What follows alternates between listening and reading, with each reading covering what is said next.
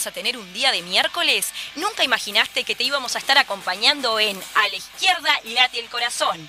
Cuando sienta miedo del silencio. Temática parlamentaria e invitados e invitadas de lujo. Todos los miércoles al mediodía, sintonizanos por las X40 1330 AM. Resistiré, erguido frente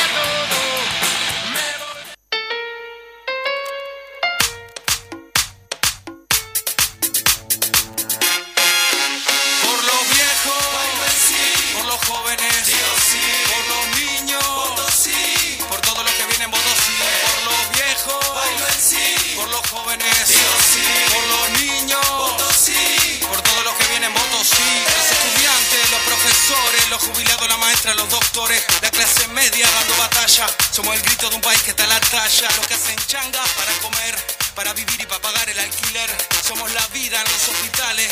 La fuerza de las ollas populares, la empresa pública no se vende, el campo que resiste y se defiende, los que queremos que nuestro barrio tengamos más artistas que sicarios, somos los sueños del laburante, las pipas que le meten para adelante, somos presentes, somos legados y que los infelices sean los más privilegiados. Viejos, por los jóvenes, por los niños, por todos los que vienen, digo sí, eh, por los viejos, por los jóvenes, por los niños, por todos los que vienen, votos sí. Muy pero muy buenos días. Aquí estamos en un programa más de A la izquierda late el corazón. En este sentido estamos a pocos días de las elecciones del 27 de marzo. Vamos todos por el CIP, todo por el Rosado. ¿Cómo estás, Vero? Buenos días. Buen mediodía a todos y todas, buen mediodía, Majo. Y bueno, hay que Hoy- hacer la presentación, ¿no? Hoy 16 de marzo, día histórico Ah. para A la izquierda late el corazón. Dale Se suma a nuestra a nuestro equipo de trabajo, se suma, bueno, también le mandamos saludos a Marina. Este, bueno, pero también estamos sumando el equipo y en este sentido queremos darle la muy bienvenida. Hay mucha gente que le está mandando ya antes de salir al aire felicitaciones. Paola Beltrán, bienvenida a nuestra a nuestro equipo. Bueno, muchas gracias. Saludos a todos y todas quienes nos están escuchando del otro lado. Muy contenta de asumir este, este desafío y esta tarea. Así que, aparte con dos compañeras. ¿Estás este, segura, Pao? Sí, estoy muy segura. Con dos compañeras este, muy para arriba, con muchas ganas y con mucha fuerza. Así que vamos a, a- a ver, a tratar de que salga lo mejor posible. Con los nervios normales, ¿no? Sí, Pero sí, lo nervios mejor que- posible. Que, juegan, a, que a juegan favor. bien, que juegan sí, a claro que sí, a favor. Vamos a ir como siempre entonces a, a dar como un pantallazo de las Bueno, noticias. contanos algunos de qué va el programa, Majo. Y también vamos a tener un- una entrevistada que este, va a hablar eh, sobre el tema de la LUC, la educación y el presupuesto. No sé, chiquilinas, si quieren que ya la mencionemos o esperamos. No, vamos a. Vamos igual, a ya lo dijimos igual en las redes, ¿no? Pero capaz que la Sí, gente que no está en las redes que no está- no lo vio. Porque Eh, aparte es flamante. Pero nos podés decir de qué va el tema, capaz. Ya le dijimos que el tema va a ir la educación, la LUC y el presupuesto, en el marco ¿no? del presupuesto y Los recortes de la y los recortes que se están venido este, eh, que están venido sucediendo venien- ¿Qué han sucedido? ¿Qué han ¿Qué sucedido, han sucedido? hasta el momento? Bien. Así nos- que vamos rapidito entonces. Ah, estoy como muy contenta de que esté Paola y bueno, nada, que el equipo se agrandó. Eh, vamos a algunos titulares entonces que tenemos por acá para comentarles, vaya si han pasado cosas en la semana. Vero, y no sí, sé si primero querés- arrancamos con la suba de precios, ¿no? ¿Vieron Bueno, que eso el ya viernes viene- pasado ya viene ya es algo como, viste, que lo, lo naturalizamos, ¿no? Quedó este como el viernes que subió la leche, volvió a subir la carne, que ya creo que se van como cuatro aumentos este, en este periodo, ¿no? Desde enero. Sí, un aumento de la carne que tenemos que recordar que los frigoríficos han tenido ganancias extraordinarias y a pesar de eso este, estamos sufriendo una suba tremenda de, de la carne que cada vez que vas al súper a comprar te- no sabes qué hacer, Sí, porque claro. realmente es, es una enorme cantidad de, de dinero del, del presupuesto de la familia, ¿no? El tema de la carne. Sí, no solo de la carne, ahí por allí ha salido un, un listado que, que obviamente es eh, acusando la actualidad, que ponen como los precios, ponen el, el, digamos la, el artículo, digamos, y la, y la suba Sí. que ha venido este hasta y los el momento, huevos ¿no? La- los en, vamos en a una usar- comparativa. Los vamos a usar para decoración ya. Bueno, yo, yo pensaba, ¿se acuerdan cuando se tiraba huevos cuando alguien se recibía? No, ya está. Ahora ya está, no sé cuál va a ser la nueva. eso ahora es cosa de rico. Claro, no sé cuál va a ser la nueva Esa forma de estrategia. recibirse y de festejar, este ya no. Que nos reímos para no llorar, ¿verdad? Sí, claro. Porque implica No que es hay para reírse. que la alimentación de una cantidad de personas, sobre todo las, las personas más humildes, se ve resentida. O sea, la carne es muy importante en lo que tiene que ver con una alimentación saludable, las proteínas, los huevos, o sea, la estamos alimentación básica. Claro, exacto. Estamos hablando de la leche, De la carne, leche, estamos- huevo, Aceite. este, y las harinas. sí. que es todo lo, porque digo, desde la pasta, el pan, todo, es lo básico. Sí, sí. Este, no estamos hablando de la alimentación que vos decís, bueno, está. Este, Y que también implica que los salarios siguen sistemáticamente este, perdiendo su, eh, su valor real, ¿no? O Sí. sea, perdemos salario real sistemáticamente cada vez que suben los precios, porque con el mismo salario, que sabemos que no aumentan, porque las pautas salariales en los consejos de salario, toda esta cuestión, el gobierno siempre ha laudado para el lado de los empresarios, con poquísimas excepciones, este, quiere decir que nuestro salario cada vez vale menos, o sea, es, un, es una disminución salarial este, Claro. que, que- que no es este, concreta, digamos, que no la vemos, pero que la sentimos. La, sentí, la y de la sentimos mano al- de eso vienen las jubilaciones y las Y pensiones también, que están exactamente. relacionados con el salario. Siempre estamos hablando de personas muy vu- vulnerables Sí. y este que el aumento impacta directamente. Eh, lamentablemente también están aumentando las ollas populares. Vos, Paula, que estuviste también en el tema. Sí, el otro día Eh, justamente es- eh, me comentaba con un compañero que todavía está ahí trabajando muy duro y decía que la, la cantidad de ollas populares sigue existiendo y que si su- pudiesen conseguir más recursos habría más. Claro. Y ahora en Rivera, este, el otro- se comunicó un compañero de Rivera, mandamos un saludo a la gente de Rivera que está escuchando, que también hay una situación bastante compleja con los com- comedores comunitarios, después capaz que podemos ahondar sobre este tema en otra instancia, y bueno, hay mucha gente que se quedó sin alimentación, este, y cómo se resuelve eso, ¿no? Sí. Una situación muy preocupante realmente. Y los mismos coordinadores de las, de las ollas, que supongo que ahora con la suba de precios también tienen Sí. dificultad para poder solventar las ollas, ¿no? Todo un tema. Sí, sí, después también para cambiar un poco del tema, vamos Sí. a este, no sé si, se- si se enteraron de las declaraciones del expresidente Sanguinetti cuestionando a la institución de derechos humanos, este, que en realidad la institución cumple su cometido, este, y hablando de las violaciones policiales, ¿no?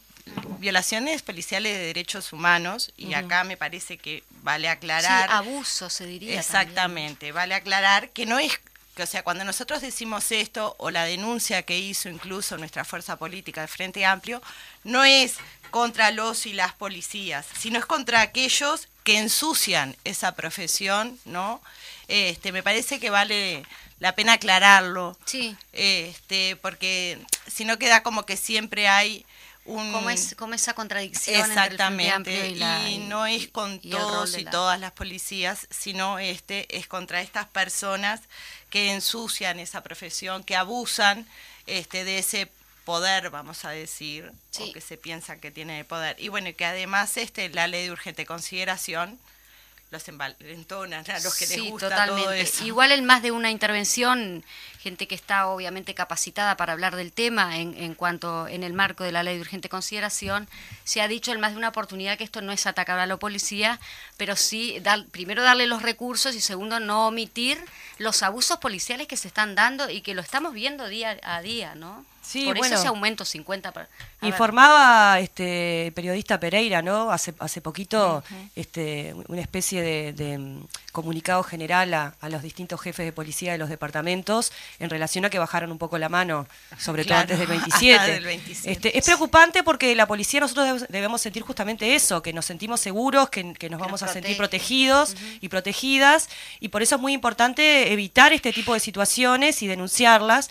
Y, y entiendo también que debería el Estado, en vez de, de tomar una posición en esto de nosotros defendemos a la policía como si fuese una cosa separada de la, de la ciudadanía. Sí, el sí. Estado debe defender a la policía, por supuesto, debe defender también a la población, debe defender a la justicia, debe, debe bregar porque todo eh, transcurra de una manera ecuánime, ecuánime, legítima, en donde todos y todas sintamos que tenemos los mismos derechos y las mismas garantías, ¿verdad? Entonces es realmente muy preocupante y que el presidente, el expresidente Sanguinetti, que, es una figura muy importante además en el, en el plano plano político haga este tipo de comentarios, preocupa, ¿verdad? Porque nosotros deberíamos esperar otro tipo de altura política este, que, que nos dé garantías. ¿no? Igual es que, lo que nos está pasando. el ministro Heber al Bueno, sistema judicial. Eso fue tremen- Eso tremendo. también es. Sí, preocupa. este, es. Tampoco, tampoco queríamos dejar de mencionar el tema de la famosa cadena y Sí. este, la conferencia de prensa. Sí. Eh, hay como una mentira muy camuflada, ¿no? Entonces, claro, capaz que no es mentira, pero sí es una competencia desleal de lo que se, lo que realizó el presidente cuando el, el- digamos, la URSEC es quien tiene que resolver, o mejor dicho, quien recibe la, la solicitud para cadena.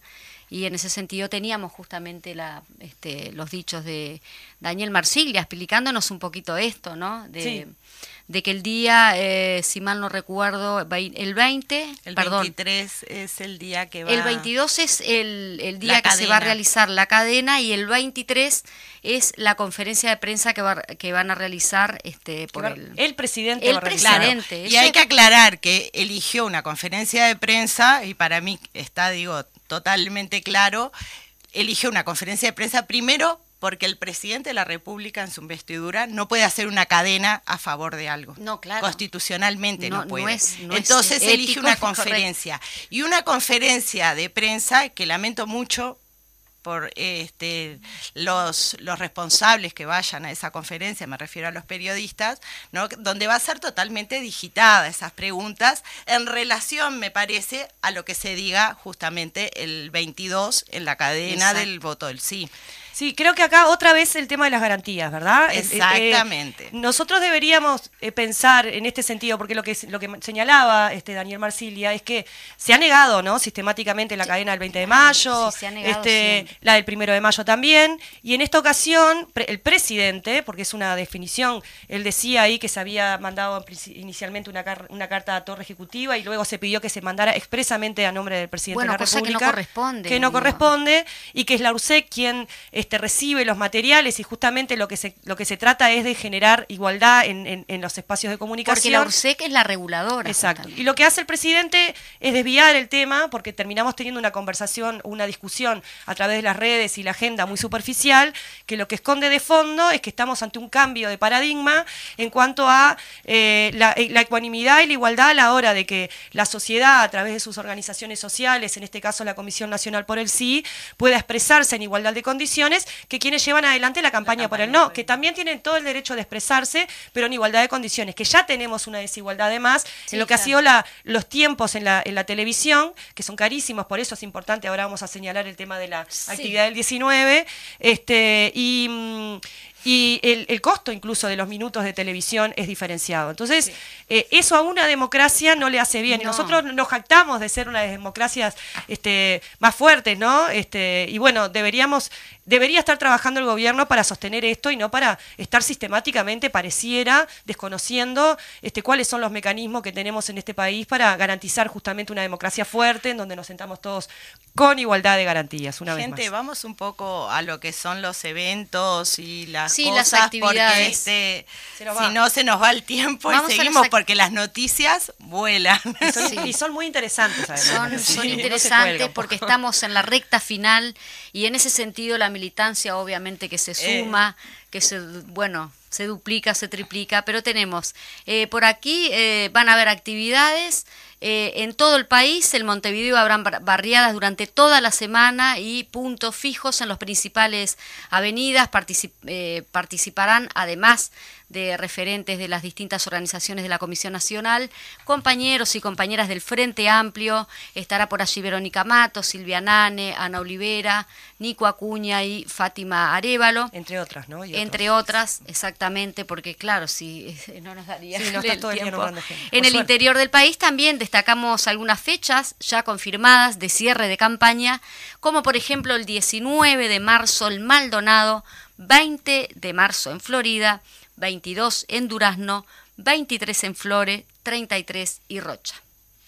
Y el próximo miércoles seguramente ya tendremos confirmados el resto de los departamentos eh, faltantes. Bien, y ahora vamos a las actividades centrales que tenemos en Montevideo hasta el 27 de marzo.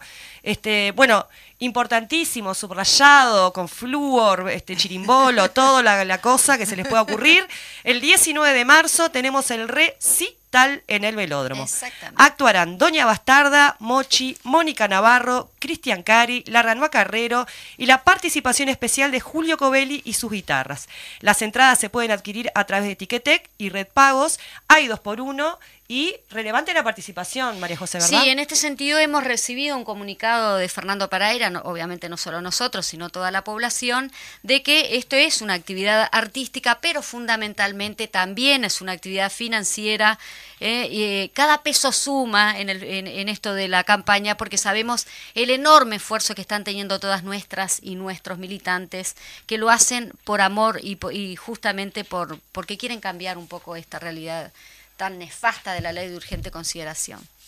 Bueno, Y porque sale carísimo hacer una campaña. Y sale cari- bueno. Los minutos de televisión son muy caros y es muy Y importante es poder tener y son, presencia. este, medios hegemónicos Exacto. que hasta ahora. Y bueno, entonces, y, y nuestra campaña ha sido financiada por la gente, por los trabajadores, la trabajadora que compra la banderita, que bueno, esto es importante porque suma bastante dinero, así que vayan, compren las entradas. Este, tenemos ahí un compromiso muy importante con la campaña por el sí, así que estén ahí presentes. sí, eh, aclarar este, y agregar que el 22 está el banderazo. Sí, antes el domingo 20 las caravanas por todo Montevideo, por todo Verónica. Montevideo, hacia el Palacio Legislativo y desde allí a la Rambla Santiago de Chile y al llegar nos espera el candombe por el sí, Ah. una movida muy interesante, ahí todos los candomberos se están sumando a la campaña, ya estuvieron en el cerro, una, una experiencia muy interesante y el martes 22 a las 18.30, martes 22 a las 18.30, banderazo desde la explanada de la Universidad de la República hasta el obelisco para ver la cadena de la Comisión por el Sí en pantalla gigante y después un espectáculo artístico maravilloso. Y el miércoles 24 rodeamos el Estadio Centenario, los, los detalles van a andar circulando ahí por los distintos WhatsApp, redes y demás, previo al partido Uruguay, para alentar a nuestra selección con la rosada. La Ah, información eh, con la rosada. La información y más detalles las pueden encontrar en nuestras redes, este, en la página del Facebook de a la izquierda late el corazón. Este, y En Exactamente. el Instagram también, ¿no? Sí, Exactamente. en Instagram también. No queremos dejar pasar tampoco que fue el día de los ex y ex- eh, expresas y expresos políticos, también el aniversario de UNRWA y eh, Sucra, que está en este momento los trabajadores de logística, Sí. que también están, este, bueno, eh, su aniversario, así que les mandamos Un saludo a las grande tres organizaciones y a los dos sindicatos un gran saludo. Y, y vamos a recordar el número de teléfono mientras tanto para que la gente ya se vaya comunicando. 092 1001 Y 71. usted te lo vas a aprender, Paola. Me suena 1001, me suena 71, no sé qué No, será. no, no. 092 1001 71. Viste que el teléfono es. Bueno, yo les quiero este, pasar otros, otras invitaciones. El miércoles 16, o sea, hoy a las 20.30 en Canal 5, estará el debate eh, Gonzalo Civila, diputado por el Frente Amplio, y Felipe Esquipani, diputado del Partido Colorado. También hay una feria de emprendedoras hacia la autonomía económica de las mujeres del 14 al 18 de marzo, de 10 a 18 horas en la explanada de la Intendencia de Montevideo. La Asociación de Pintores y Escultores del Uruguay, celebrando el Día Internacional de la Mujer, invita a la inauguración de la exposición Homenaje a la Mujer, viernes 18, de 14 a 18 horas, en la Cátedra Alicia Goyena, que es en Pablo de María 1079.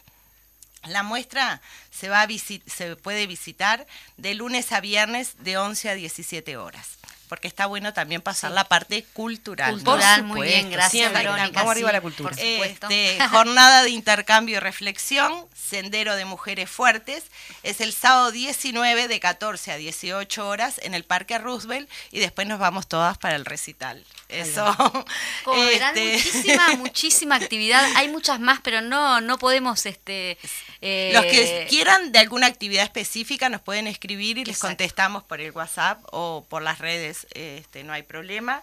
Y después quería comentar de dos caravanas que se van a dar en el departamento de Canelones, caravanas por el sí. Una este, va a ser San Luis, Los Titanes La Tuna, Araminda y Santa Lucía del Este, que va a ser el sábado 19, hora 11. Se parte desde el parador El Hornero en San Luis. Este, y la otra caravana por el sí es el domingo 20 a la hora 11 en Ciudad de la Costa y se sale de Panamé e Interbalnearia. Maravilloso. Bueno, muy bien. Todo, por- todo está. Les debe haber quedado la cabeza como una cosa gigantesca, pero bueno, hay que decir todas Bueno, estas está. cosas para, para que por lo menos tengan Igual información. y otra después- cosita que, Sí. perdóname Paola, Dale, que te dale. corto. No, pero que toda esta información que estamos pasando, quizás la gente no la retiene, pero va a estar colgado en YouTube justamente el programa de radio que estamos emitiendo en el día de hoy, así que bueno, también se escuchan el programa, en ese sentido se van a enterar. Y bueno, hablando de flamantes mujeres, que hoy tenemos justamente la incorporación de Paola Beltrán en nuestro, nuestro equipo de trabajo en a la izquierda late del corazón, también tenemos una flamante mujer que, por qué decirlo, bueno, no solo por los títulos de los cuales este o, o las menciones, sino por su larga trayectoria. Ana, este, estamos con Ana Olivera en este sentido en los estudios. Ana Olivera es diputada en este momento, pero ayer recibió justamente una mm, este, es, es vicepresidenta de la Cámara de Representantes del Parlamento y en este sentido hoy vamos a estar hablando justamente con Ana Olivera sobre la educación, sobre el presupuesto, sobre cómo impacta todo esto en la LUC. Bienvenida Ana Olivera. Bueno, muchas gracias. Las escuchaba. Bueno, un saludo para, para ustedes, un saludo para, para Paola, este, integrante de nuestra Comisión de Mujeres. También, claro que sí. Este, y simultáneamente con eso, solo una precisión respecto a, a lo de ayer, este, más allá de que fue muy emotivo, soy la segunda vicepresidenta. El Parlamento tiene un presidente y cuatro vicepresidentes que vamos rotando ante ausencia de- del presidente anualmente. Creo que es una muy buena práctica que cubre la, el trabajo en equipo de todos los partidos y como, me di- como dije, eh, en, luego que, que, que sales electa en este caso, eh, diriges unas palabras a la Cámara, es decir, que este hecho de tener esta posibilidad de, de rotar y de trabajar en equipo nos tiene que llevar a buscar dignificar la actividad parlamentaria y a dignificar la actividad política como tal.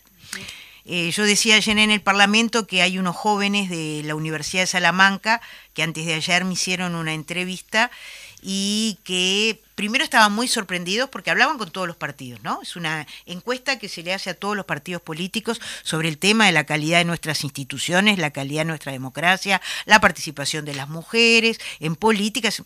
Bien, bien interesante eh, el estudio, pero están sorprendidos, o sea, de cómo acá en el Uruguay se debate la política. Claro, aparte llegaron antes del 27 de marzo, o sea que, es decir, el debate generalizado a donde estén, me imagino, este, van a estar hasta, hasta fin de mes. Pero simultáneamente con eso, ¿verdad? Este, ellos eh, parten de la base que de alguna manera hay un cierto desprecio en sectores de la sociedad por la actividad política. Y a mí me parece que nosotros tenemos que legitimar la actividad política como una actividad sustantiva en la transformación de, de la sociedad. Eh, y eso es lo que pretendíamos. Y doblemente porque eh, en realidad eh, es cierto que hubo un reconocimiento de todos los sectores en cuanto a las posibilidades de tender puentes, de armar diálogo y de las mujeres de todos los sectores. Este, y yo creo que, es decir, también es, es otro aspecto sustantivo que más mujeres en política es más y mejor democracia. Así terminé mi intervención pero también intervine hablando de lo que es la política. Eso el otro día me decían, la barriada. Allá en, en, el, en, el, en el barrio de Yauri me decían, no, porque yo no soy política. ¿Cómo que no? Cuando tenés que hacer No. los mandados y sacar Pero no es eso, no es eso. Sos política Sos porque sos militante porque del comité, exacto. estás haciendo una barriada, estás relacionándote con los vecinos, es decir, eh, estás haciendo una actividad política cotidianamente, además de todas las otras cosas que haces. ¿Ah? Pero en realidad, es decir, nosotros tenemos que reivindicar la acción política de todos y todas aquellas que trabajan en el territorio cotidianamente, no solamente hacia el 27 de marzo, Sí, porque tenemos realmente, en el caso de- del Frente Amplio, es decir, es una maravilla lo que uno encuentra y cómo la gente obtiene recursos para llegar a su próximo, para explicarle lo que ha logrado entender de esta tan complicada ley de urgente consideración. Entonces, eso es una de las cosas que quería decir, así que soy una humilde segunda vicepresidenta de la Cámara de Diputados con un acto muy emotivo, este, eh, realmente, realmente lo fue. Y en segundo lugar, yo las escuchaba hablar y decía porque a mí me tocó, no en esta barriada, en la anterior, que fuera un canal y me preguntara por el tema de qué me parecía la intervención del presidente de la República en relación al tema de, de la ley de urgente consideración. Y yo vuelvo a repetir lo que dije en ese momento, además de lo que ustedes plantearon, porque se quiere marcar que este es un referéndum contra el gobierno. Quiere ponerse en ese punto. ¿Por qué? Porque estoy convencida que ese nivel de indecisión tiene que ver con una ruptura entre lo que voté en las elecciones nacionales y lo que pienso de la ley. Es ese alto porcentaje de indecisos. Entonces, el poner en los términos en estás contra el gobierno o estás a favor, a favor del gobierno, creo que es lo que quiere matrizar el presidente hablando él personalmente sobre el tema de la ley de urgente queda muy claro. Entonces, me parece que, eso es muy importante, es una de las cosas que he visto en todas las barriadas, eh, y es que existe realmente personas que están indecisas, eh, yo lo comentaba la otra vez cuando vine a hablar al otro día del, del debate que tuve con el diputado Luz sobre los temas de, seguridad. Es decir, en todas las barriadas me encuentro con personas eh, que hacen preguntas, que dicen, bueno, pero yo con esto estoy de acuerdo, pero con esto estoy más o menos de acuerdo. Y vos te das cuenta claramente que no fueron votantes frente amplistas. ¿Ah?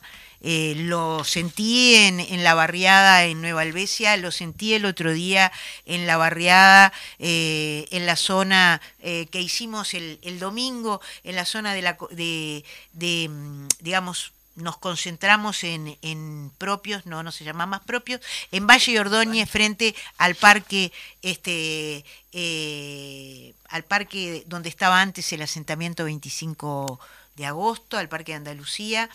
Eh, y realizamos tanto eh, las viviendas de INVE como las cooperativas, como una parte del viejo, del barrio San Antonio, este, viejos realojos del, 25 de agosto, este, y, y, bueno, en realidad uno se daba cuenta que esa persona no había sido votante, es decir, pero tenía dudas si quería hablar este, respecto algunos al tema, por ejemplo, uh, de las viviendas, eh, en el tema del el alquiler sin garantía.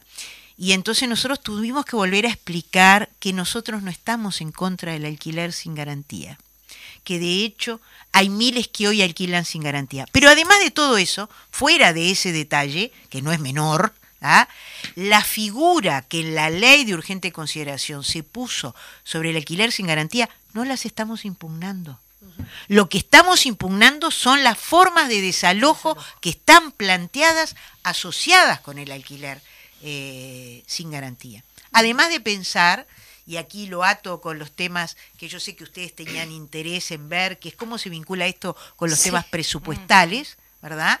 Porque en realidad, ¿qué fue lo que debatimos nosotros en, el Parlamento? Que acá lo que había que hacer era implementar el alquiler, la garantía de alquiler que daba el propio Ministerio de Vivienda y que sin lugar a dudas, en medio de la pandemia, lo que pasa que aquí no se cruzó la pandemia con la ley, ¿verdad? Eh, se hizo como que la pandemia no existía, iba a haber mucha gente que iba a quedar este, con muchas dificultades del punto de vista económico para seguir alquilando, para seguir pagando sus cuentas, es decir, porque el, tener este, el, seguro de desempleo eh, creo que lo decía acá la otra vez, dos personas en un hogar con seguro de desempleo, dos personas que van a estar percibiendo un 40% menos de, sus ingresos. Es decir, obviamente que se ve afectado la alimentación, la salud, este, las cuentas, sin, sin duda alguna. Entonces nosotros decíamos, frente a esa propuesta que pretendía y dicen, porque el alquiler sin garantía busca dar respuesta a los jóvenes, a los migrantes, a no sé cuánto. Nunca se habló de los migrantes, les puedo asegurar, en ninguno de los debates que tuvimos sobre, sobre este tema. Sí se habló de los jóvenes y nosotros decíamos, busquemos otras maneras. Es decir, ahora, el alquiler sin garantía insisto, frente a los temas, por eso hablo de la indecisión, la gente piensa que estamos contra el alquiler sin garantía. No, estamos contra la forma de desalojo planteadas, contra las multas y los recargos, es decir, Las cont- multas eh, son ¿no? tremendas Es decir, sobre, eso. Entonces, bueno, disculpen que mi introducción fue muy, Muy buena, muy extensa, buena. No, no, porque pero en verdad la ley eh, de urgente consideración, digo, es un eh, abanico claro, de- un bueno, abanico por eso de- son Por eso hablaba artículos. de que esto fue uno de los temas que me encontré el otro día en la barriada de personas que estoy convencida sí. que no, no fueron votantes frente a amplistas ni en la ni en la primera ni en la segunda vuelta ni nada de eso, pero sin embargo, es decir, querían entender estos temas, es decir, porque porque van a ir a votar y porque tienen dudas de, de, de- de qué votar. Si, le parece, si les parece, mujeres, este, vamos a un corte y volvemos con el tema de hoy, el tema central que es la LUC, la educación, el presupuesto. Fede. cuando cueste mantenerse en pie.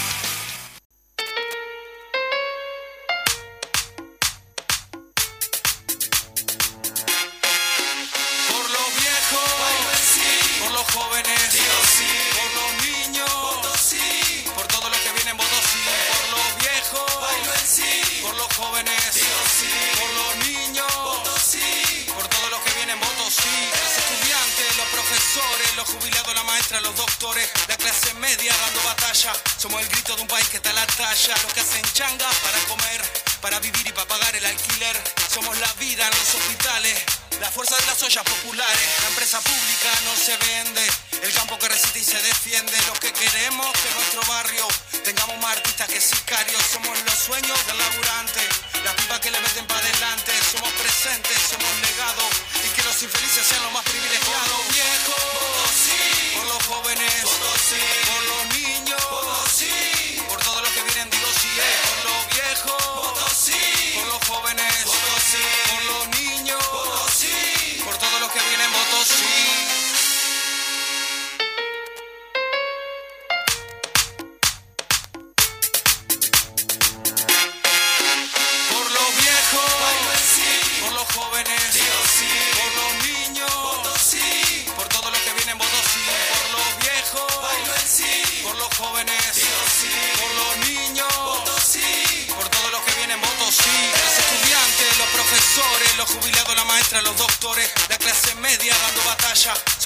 Muy bien, volvimos. Aquí estamos nuevamente para el que recién emite la radio. Estamos con la diputada Ana Olivera y en este caso vamos a tratar el, el tema de educación, presupuesto y LUC.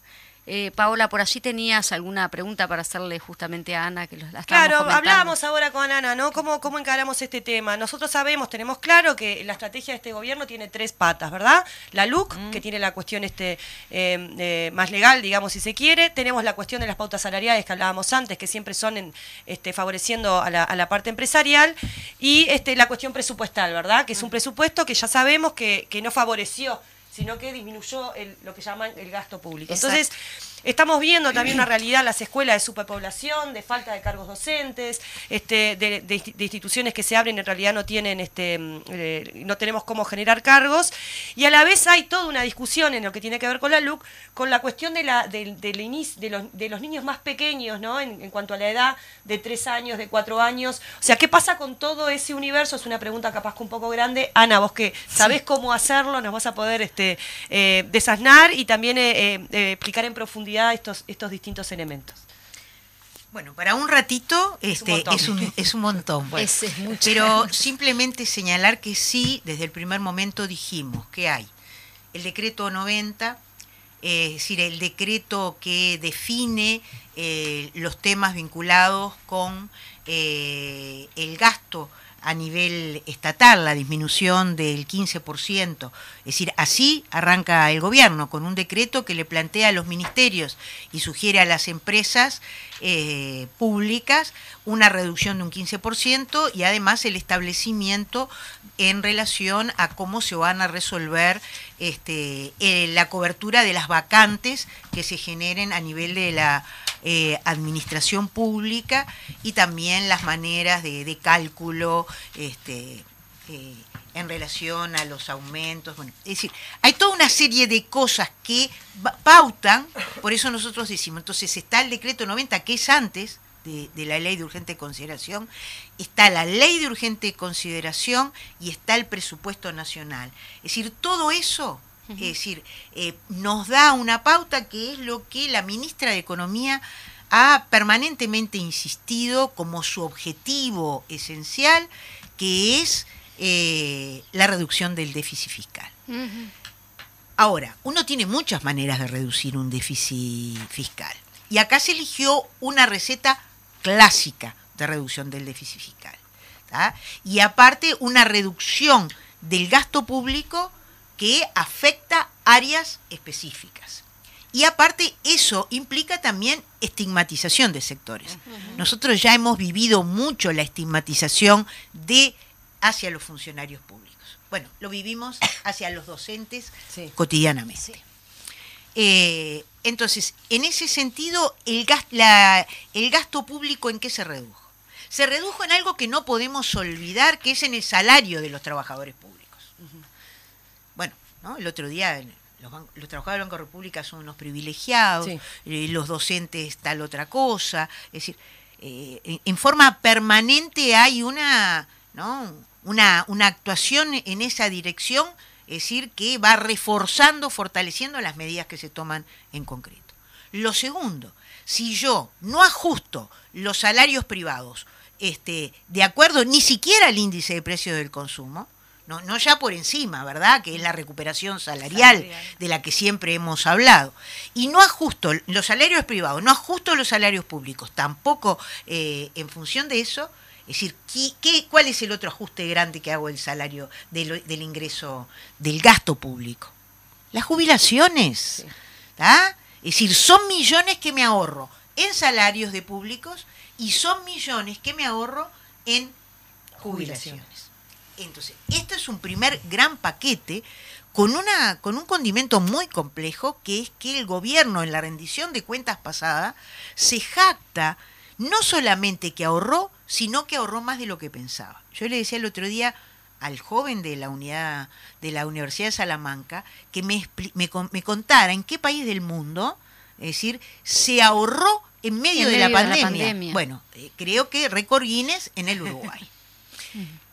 Eh, y además con un criterio terrible, yo lo decía el otro día, es decir, a mí el cierre de la intervención del presidente de la República el 2 de marzo, es decir, fue realmente un golpe en el estómago, ¿verdad? Decir, todo esto lo logramos sin haber tocado el bolsillo de, De la, la gente, ciudadanía. sí. Así termina el discurso.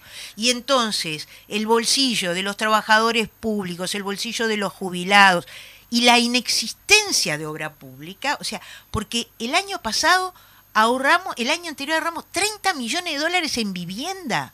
Y después hablamos de la emergencia en vivienda. ¿Cómo pudimos ahorrar 30 millones de dólares en vivienda? ¿Cómo lo hicimos? Reprogramando todos los compromisos que teníamos a través del PIAI, con las intendencias, con el Plan Nacional de Realojos, ¿verdad? Entonces, esas son las, las cosas que es muy difícil explicar cuando analizamos los temas presupuestales, porque parece que los temas presupuestales son para entendidos. Sí. Y el presupuesto nos toca el bolsillo A todos. absolutamente a todos. Y uno tendría que tener mucho tiempo, por eso digo que es mucho para poco, para explicar todas, todas estas cosas. Entonces, sí, es decir, esa obsesión vinculada, y eso está pautado en la ley de urgente consideración, en lo que es la regla Sí, fiscal. la regla fiscal. ¿tá? Este, y en el tema de la regla fiscal, que ustedes pueden llamar a gente que pueda hablar mucho más que yo de esto, hay un tema que es complicadísimo. Es una espada de Damocles que tenemos y es que nosotros podemos debatir y aprobar un presupuesto. Ahora, si no se cumple con la regla fiscal, ese presupuesto lo puede modificar el Poder Ejecutivo. Queda facultado para modificarlo. Entonces, vaya estas re- esto que estamos este, impugnando de la ley de urgente consideración respecto a la regla fiscal, sí es importante. Una regla fiscal que nunca terminaron de explicarla. Ningún, en ninguna etapa, ni en la etapa de la ley de urgente consideración, que fue la primera vez que la vimos, ni en la etapa presupuestal, este, ni en las rendiciones de cuentas. En segundo lugar, y yendo en concreto al tema educativo, ¿cómo está todo, todo, todo armado? Yo creo que el capítulo de la educación es el que muchas veces no se entiende cuánto afecta a la ciudadanía porque dice, lo, el cap- lo que ustedes están impugnando es lo que afecta a los docentes, ¿no? Y, Y- ¿no? y bueno, el otro niños. día vi un, un- un, este, un aviso plagiado del sí que dice, no, es decir, reivindicamos este, que los sindicatos podamos gobernar este, en, la, en la educación. Acá, es decir, lo que se reivindica es la participación de los doc- docente, ¿verdad? En los Padres. consejos, la participación de los padres, la realización del Congreso de la Educación como obligatorio, es decir, cosas que van a afectar en un futuro porque no puede haber, es decir, mejoras, cambios, procesos en la educación sin participación de los docentes. Porque siempre tenemos una fotografía y nosotros vemos que las transformaciones en la sociedad van mucho más rápido muchas veces que las transformaciones que producimos en la, en la educación. Eso sí, es así. Ahora, es decir, hay artículos que uno dice, ¿cómo, cómo está afectada? Entonces, yo quiero hacer una precisión respecto a tres y cuatro años, Bien. porque la discusión da. Es decir, se reconoce que eh, la, a, a la, a la educación inicial como 3, 4 y 5 años. Lo otro, de 0 a 2, es atención a la primera infancia. No es lo mismo. No. Más allá que a- a alguien dice, bueno, eso está en discusión. Es decir, en general y la mayor parte este, de los pedagogos, de las pedagogas, de los entendidos, las entendidas, es que tres años es educación inicial. La ley lo reconoce. Reconoce que tres, cuatro y cinco es educación inicial. En realidad, con el plan de equidad, el Frente Amplio hizo que cuatro años fuera obligatorio. No fue obligatorio cuatro años hasta el año 2008, que significó generar todas las Claro. infraestructuras necesarias para que, es decir, cuatro años se entendiera como obligatoria. Y tres años, en el periodo pasado, ¿qué sucedió? Tres años sucedió que entendimos que tenía que ser universal. Y por lo tanto, las competencias de tres años, pasar del INAU, de- del plan CAIF, ¿verdad?, a la NEP. Y por lo tanto, en el Sistema Nacional de Cuidados, en la parte de, la, de, de infancia, es decir, eh, ANEP comienza a construir jardines para tres años, en el acuerdo en ese pasaje, y dejar la especificidad de 0 a 2 en, en CAIF. Cuando se plantea la no obligatoriedad de tres años, que sí está planteada en la ley de urgente consideración, nosotros hicimos una propuesta alternativa. Por eso estamos en contra de esa expresión respecto a que tres años no es obligatoria. Nunca planteamos que fuera obligatoria. Quiero decirlo porque está así, no entre las cosas esas que quedan como sugeridas. Nosotros planteamos que fuera universal. ¿Qué quiere decir que ese presentamos una propuesta alternativa a eso, no? Si universal quiere decir que exista la posibilidad de que si tú, tú quieren a la niña, a la niño, eh, eh, llevarlo a tres años, tenga acceso a educación inicial. No atención, a- atención a la primera infancia. Que se considere educación y que por lo tanto lo tenga en el marco de la ANEP. Es decir, que ANEP siga generando las condiciones para que en los jardines de ANEP, con personal especializado, se atienda a las niñas y a los niños de tres años. ¿Cuál fue la explicación en la comisión de que discutió la LUC? Dos distintas, y creo que las dos ciertas. La argumentación en contra nuestro, ¿no? en contra de nuestra propuesta de la universalización, que estaba consagrada en toda la propuesta del sistema de cuidados y que estaba planificada, porque estaban en construcción tanto los CAIF pensando en esta Sí. perspectiva como los jardines Sí. pensando en esta, en esta perspectiva es que algunos dijeron, bueno, no está en discusión, tres años, el niño debería estar mejor con la familia, en el hogar. Eso es desconocer los temas vinculados con la autonomía económica de las mujeres, con las dificultades, con la necesidad de existencia de lo público y no del bolsillo para atender las necesidades del desarrollo de una niña, de un niño de tres años. Por lo tanto, es decir, acá no hay ningún tema filosófico que puedas poner de por medio. Pero en realidad la directora de primaria dijo la verdad en la discusión de la ley de urgente consideración, ¿eh? no después en el presupuesto, que siguió reafirmando la verdad. La directora de primaria dice, lo que pasa que nosotros, es decir, estamos abocados porque tenemos mucha cantidad, es decir, que van a ingresar a, a cuatro años y por lo tanto, es decir, nosotros entendemos que tres años debe seguir siendo asumido por Plan CAIF.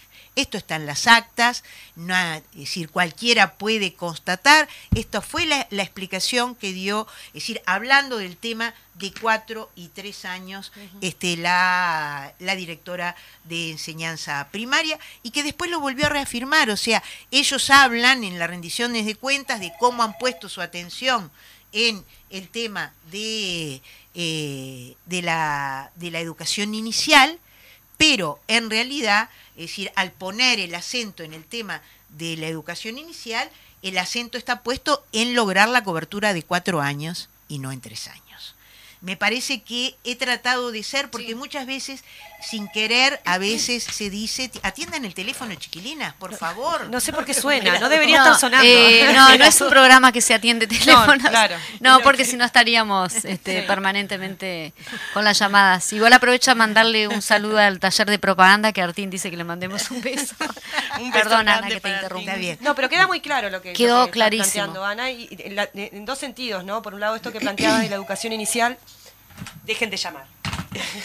y por el otro, eh, esta tendencia que tiene, eh, que se ve en la LUC, ¿no? Esta cuestión de, de pasar organismos este, colectivos, ¿no? Con participación diversa, en este caso los docentes y demás, a, a- a situaciones de una persona definiendo, ¿no? Sí, que generalmente responde a, a la, a la, mm, filosofía política que esté eventualmente en el gobierno. ¿no? claro. Como- que es como muy discrecional. Esto de eliminar los, los consejos, por ejemplo, y que empieza a depender de una persona, directores, ¿no? Esta cuestión de tiene, lo- tiene más, este, eh, como muy bien decías tú, o sea, acá este, hay muchas cosas que están engranadas, Exacto. ¿verdad? O sea, porque el hecho de que sea una dirección está absolutamente engranado con el nuevo rol que se le da al Ministerio de Educación Exacto. y Cultura. O sea, en realidad, ese, esa dirección tiene que estar eh, de acuerdo y compatibilizar con los objetivos educativos que se plantea desde el Ministerio de Educación Desde y el Cultura. Ejecutivo. Desde el Ejecutivo. Exacto. O sea, es decir, hay todo un tema, es decir, por eso... Es como eh, una gobernanza para los cinco años de gobierno, en un decir, porque después viene, si viene otra persona con otra, con otra, digo, Lo que se pretendió con la. Ley General de Educación Es ampliar- fue tener una política este, de continuidad más allá de, los de- gobiernos. del gobierno de que no quiere decir que no tengas que revisar, Claro, y para eso claro. sirve el Congreso de la educación, por esto que yo digo, de que hay transformaciones muy rápidas y que hay cosas que, eh, a ver, tenemos que analizar qué nos pasó en los dos años, por ejemplo, de pandemia, Sí. con el tema de la educación. Es decir, yo escucho, eh, disculpen que esto es una digresión, pero uno tiene que hablar de la vida Sí. real. Es decir, eh, eh, la directora de salud de la Facultad de Psicología nos decía quiénes han sido las personas más afectadas con la pandemia. Los adolescentes, las adolescentes que no vivieron, y lo digo con propiedad, primer y segundo año de liceo, absolutamente, es decir, eh, virtual tres meses de, de no virtualidad. No saben lo que es No. la socialización, el espacio, el, el- el compartir, el- el- la manera de vincularse, es decir, en la, en la adolescencia. ¿Ah? Bueno, estas transformaciones, y esto trae transformaciones en la sociedad, que todo el mundo te lo plantea, sin duda alguna, que la educación tiene que analizar estas transformaciones en la sociedad. Vuelvo al tema, disculpen, este, en relación a eh, esa continuidad del tema económico y la ley eh, de urgente consideración. Eh, yo creo que además, y por eso yo quería hacer, hacer hincapié en esto de tres y cuatro años, porque muchas veces decimos rápidamente, se quita la obligatoriedad de tres. No, nosotros nunca planteamos obligatoriedad de tres. Claro. Planteamos universalidad Uh, de tres y que la educación genere. Por eso estamos en contra de que se ponga, será quizás obligatoria cuando, no sé, Sí, en una de esas capaz vemos. Bueno, Sí. claro. este, ese es un aspecto. Hay otros aspectos que están vinculados, ¿verdad? Es decir, con lo que está sucediendo hoy en la educación, que lo dijimos desde un primer momento, que es con eh, el tema, creo que tú lo leías allí, Sí, el Palmira, tema sí. de... No, no, no, no con eso, sí, con Ah. el tema de el tiempo este, Pedagógico. pedagógico, Ajá, sí, sí. es decir, con toda una serie de, de- de palabras que quizás cuando vas a la barriada no quiere decir nada. ¿Qué es la extensión del tiempo pedagógico? Claro. ¿Qué todo eso? ¿Saben lo que significa y cómo se traduce? En menos horas docentes. Exacto. Claro. Para decir en plata qué es eso. El ti- sí. Y nosotros habíamos logrado, ¿tá? Es decir, eh, yo sé que esto no es decir qué hicimos nosotros y qué está haciendo ahora el gobierno, pero hay cosas que nosotros tenemos que defender con uñas y dientes, porque a, a veces no haber defendido suficientemente cosas que hicimos bien, es decir, este, eh, tiene que ver con, con muchas de las cosas que están pasando. Yo recuerdo en el Consejo Consultivo de los Derechos de la Niñez que creamos un ámbito de participación y entonces un, un adolescente dijo, porque en mi clase hoy en vez de haber 25 hay 28 Eso iba a niños. Pues, Dijo sí. en ese momento, te estoy hablando hace unos años, ¿no? Y yo dije, qué fantástico. Yo que llegué a tener una vez en el nocturno inscriptos 88 alumnos. eh, En tu el calidad de docente. 37, ¿no? Y que cuando arrancabas nunca tenía menos de 40 y pico de alumnos Sí. en el grupo y, y era lo que hacías, ¿verdad? Sí. Es decir, hoy que un adolescente te diga que le sorprende tener tres más, bueno, no, ahora eh, vamos a volver a los 40 alumnos en la clase. Sí. Ese es el punto, ¿verdad? Entonces, nosotros hoy estamos asistiendo, no, porque no puede ser que haya clase para tan pocos, porque no... Pero uno tiene que dar cuenta en los procesos de descentralización de las diferentes realidades. Sí. Esto es como la historia de que los gurises no repitan la comida Claro, la- la este, atención por el tema de la docente. obesidad, ¿no? Es decir, pero todo lo que todo eso es este cómo estamos racionalizando Sí, en el fondo El los recorte. recursos de este eh, la, la educación pública. Bueno, ni que hablar en una clase que se le suma a un quinto año parte de, de un sexto, es decir, eso yo recuerdo haberlo vivido en los peores momentos también, porque cuando se habla que la educación privada es mejor, es justamente porque las clases son con la cantidad de, de chicos y chicas Pero que- nosotros que, llegamos a tener en secundaria 25 Sí, alumnos claro. en un grupo y menos también. Sí. Y estaba también. y está bien. ¿ah? Y, en, y, en, y en primaria también. O sea, mi nieta eh, en la escuela eh, allí de en la, en la escuela Costa Rica, 22 alumnos eran en, en la clase en su tercer año. Claro. Este, entonces, eh, ahora ya pasó a tercero del liceo. Ah, muy bien. Pero, este, mi- mire de cuánto tiempo estoy hablando. sí. Pero lo que estoy diciendo es que hubo todo un proceso entendiendo que las clases tenían que ser más chicas y eso significaba más docentes. Claro. Y cuando tú hablas de que generás capacidades de tres años, estás diciendo que tenés más docentes. Y que, y que una madre que de repente tiene que salir a trabajar va a poder dejar a ese niño también en esa especialización.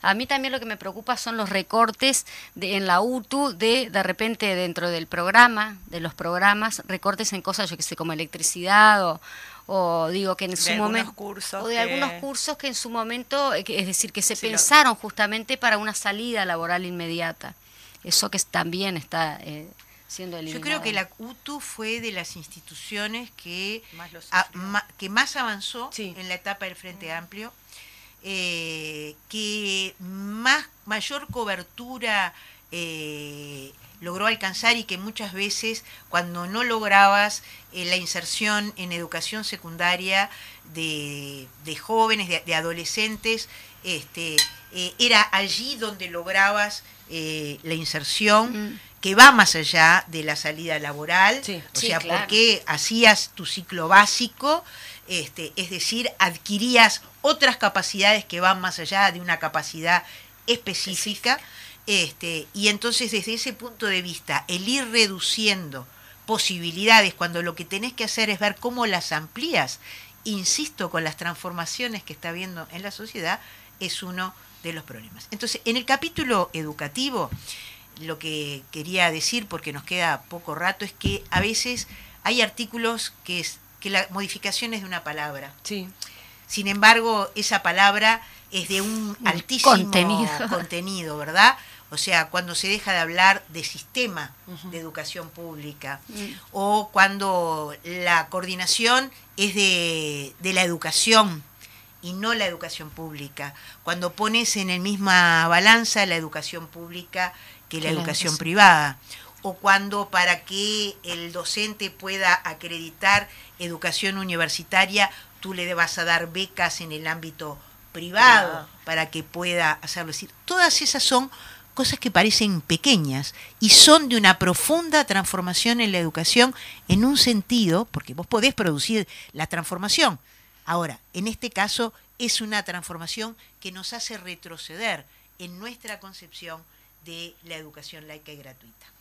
Eso es lo, lo que pienso respecto a, a este capítulo este, en el que muchas veces, cuando, insisto, eh, porque seguramente quienes nos escuchan son aquellos que golpean la puerta y hablan con la vecina y el vecino, es decir, aquí no es que las y los docentes nos sentimos afectados en nuestros derechos, que también nos sentimos afectados en nuestros derechos, que también nos afecta, es decir, la modificación del estatuto docente, que también nos afecta que, es decir, si yo adhiero o no adhiero a este programa este, que en un centro educativo se plantea voy a ganar más o menos y entonces pasamos a tener una diferenciación eh, salarial este, eh, no por tus capacidades ni por tu grado este, académico ni nada de eso. Sí, sí, también nos afecta. Ahora, es decir, tenemos que tener en claro que las modificaciones que se están planteando en la educación también afectan al conjunto de la ciudadanía y que sí están atadas entonces con eso que nosotros decimos que son una serie de recortes y no le tengo miedo a la palabra recorte, es decir, no es, No es una racionalización, no es ahorro, ¿tá? es decir, eh, que se produce eh, en, el, en el ámbito educativo y que lo vimos en el presupuesto nacional y lo vimos en la reciente rendición de cuentas. Un claro ataque al derecho de la educación, ¿no? Sí. Porque este, el recorte, estamos hablando ANEP, eh, UTU y UDELAR también. Este, Bueno, por eso este siempre los 27, más- este 27 de marzo tenemos que salir fuerte a hablar lo que nos queda de días con la gente ahora con esta... Nosotros Sobre la tenemos que salir a afectación hablar económica. ahora, Ahora. el 27 de marzo.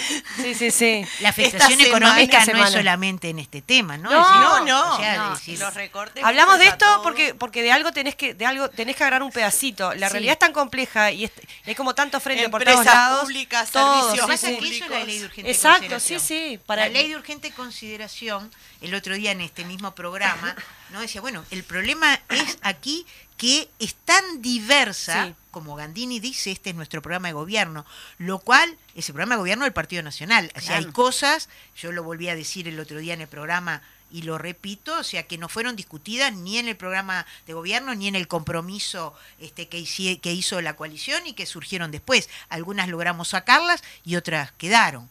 Es decir, entonces acá, es decir, tú tenés de todo, ¿verdad? Sí. Desde el chorizo casero Sí. a, la, a la reforma educativa, Sí, es decir, tenés una gama enorme gama de los derechos de los trabajadores, de la, en las modificaciones a la inclusión financiera, del tema este de, del desalojo express en el marco del alquiler sin garantía, o del capítulo de la seguridad con el, en el que estuve hablando aquí largamente los otros días, que es una enormidad. Enormidad. O las empresas públicas.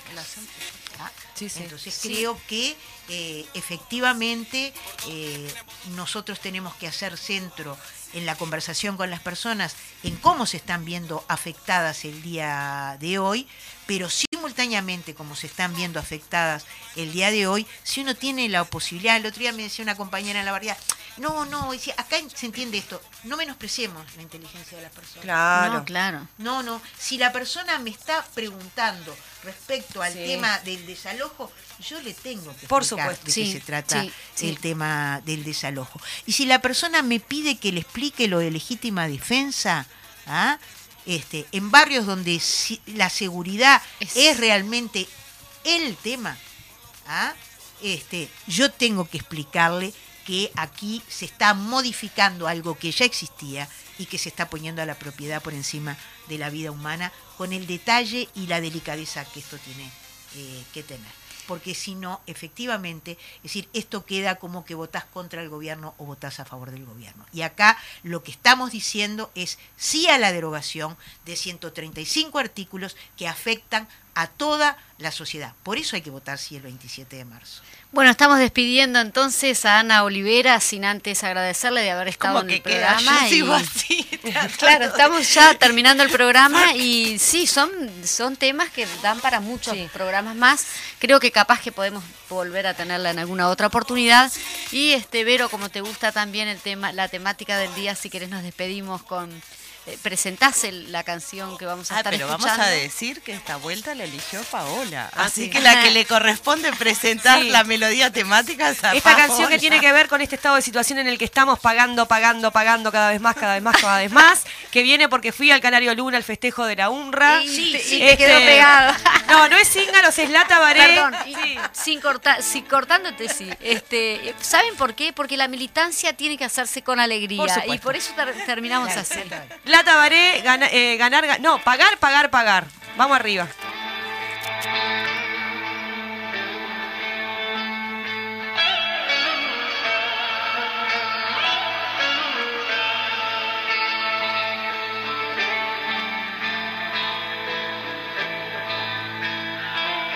Sentado bajo un árbol en algún lugar, perdiste dinero, sonó el celular y no lo atendiste.